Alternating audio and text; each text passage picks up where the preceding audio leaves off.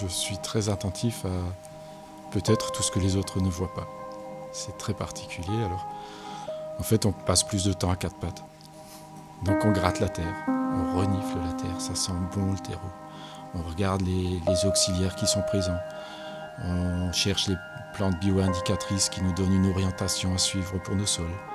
Donc toutes ces choses-là, c'est ça qui nous guide.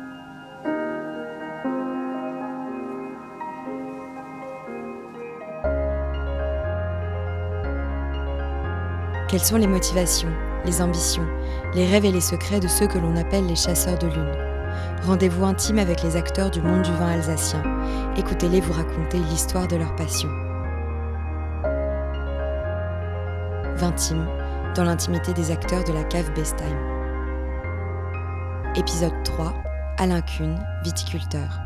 Au cœur, la vigne, la poésie de la nature et le vin comme partage. Comment est-ce que vous pourriez décrire votre terroir? Il n'y a pas un terroir, il y a une multitude de terroirs. Donc euh, ils sont tous plus beaux les uns que les autres. Euh, ce que je commence à réaliser, c'est qu'à un moment donné, on, pensait que c'était nos charrues qui nous permettaient d'avoir de la minéralité, que c'était pas d'herbe qui nous évitait des concurrences, toutes ces choses-là. Et au final, non, je crois qu'on s'est longtemps trompé. C'est c'est toute la vie qu'il y a dans les sols.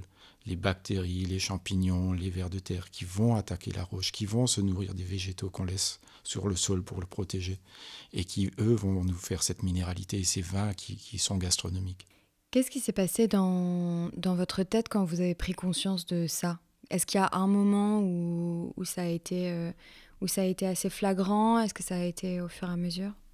On ne peut pas parler d'un événement flagrant. En fait, c'est vraiment une évolution. Et, et une fois qu'on a mis un tout petit peu le pied dedans, euh, on va toujours plus loin. Alors, je vais vous donner un exemple tout simple. Il y a quelques années encore, on faisait que goûter les raisins pour voir s'ils étaient bons. Alors, on cherchait un peu la richesse en sucre. On n'était pas très regardant sur la complexité. On a fini par se mettre à goûter les pépins. Parce que bah, il y avait des pépins qui étaient verts et des pépins qui étaient torréfiés, qui étaient agréables à manger. Je savais pas ça, je connaissais pas ça. Et là, les der- la der- dernière millésime, ben, on s'est mis à goûter les rafles. Alors c'est normalement d'une verdeur immangeable. Alors que là, non, on trouvait quelque chose de complexe et agréable. Donc c'est surprenant. Comment c'était quand vous avez commencé à travailler? Est-ce que vous avez repris ce que faisait votre père? Est-ce que vous y êtes allé euh, euh, à l'intuition, au sentiment? Mon père m'a laissé beaucoup de liberté. Il est clair que j'ai ben, passé mon examen en 82 et j'ai fait ma première récolte euh, la même année. Donc c'était une exploitation familiale, donc oui, on a travaillé ensemble, on a vécu ensemble et on a, on a évolué ensemble. Euh, j'ai eu beaucoup de chance, je pense que j'avais un père qui était, qui était exemplaire, comme beaucoup de pères, vous me direz. Mais il, a, il avait une passion et peut-être qu'elle vient de là. Il m'a donné beaucoup de, laissé beaucoup de liberté.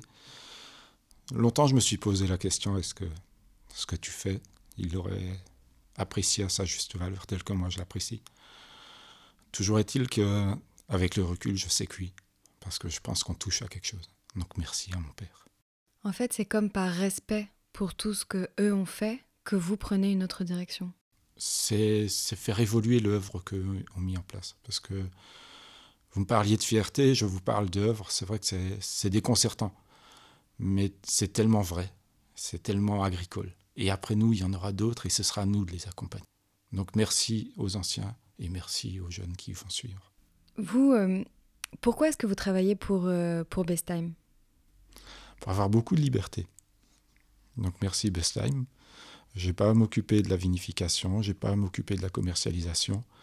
Donc j'ai vraiment tout mon temps pour euh, m'adonner à mon loisir préféré. M'occuper des vignes, m'oc- m'occuper des, des choses qui m'entourent, partager des moments avec les gens qui m'entourent. Donc oui, j'ai tous mes week-ends, j'ai beaucoup de mes soirées, c'est très, très bienvenu pour moi. Et puis euh, grâce à ça aussi, pour y arriver, bah, on peut s'appuyer sur des techniciens qui nous encadrent, sur des vinificateurs qui, qui continuent le travail aussi passionnément que nous dans les vignes. Donc oui, c'est tout un ensemble qui, qui est juste magique, qui nous permet d'ouvrir les portes et d'apporter du bonheur aux gens. Justement, quand vous arrivez avec votre raisin euh, au, vendangeoir, qu'est-ce que vous ressentez à l'idée de, livrer votre raisin? Bah, une belle satisfaction. Parce qu'en fait, on a travaillé toute une année en subissant des aléas climatiques, des, des stress. Puis on a fini à l'amener jusqu'au bout. Et, et, là, on est vraiment heureux. Une forme de soulagement, parce que bah, ça y est, on le transmet. On vous, vous l'a bien préparé. On sait que vous saurez en faire quelque chose de bien. Et puis, et puis bah, nous, on repart pour l'année la, pour suivante. Est-ce que vous vous souvenez de la première fois où vous avez goûté un vin Best Time? Euh, Oui. Alors, c'est vrai que ça date vraiment d'il y a longtemps. Je devais avoir dans les 15-16 ans. Donc, c'était un peu nos premières sorties. On prenait nos mobilettes. On faisait les 3 km qui nous séparaient. Et puis, on venait ici. C'était la fête. C'était la convivialité.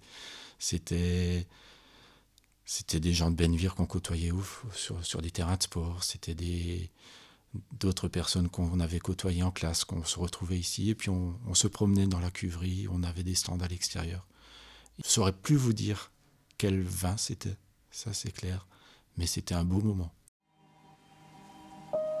Et si vous, si vous deviez ne parler que d'un vin Bestheim, de, duquel est-ce que vous voudriez nous parler?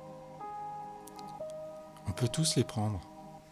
Donc euh, ça peut être un sylvaner euh, sous une ombrelle au frais avec des amis. Ça peut être un pinot gris. Euh, un moment un peu plus chaleureux. Un riesling pour accompagner un poisson. Donc il n'y a, pas de vin bien particulier, il y a souvent des événements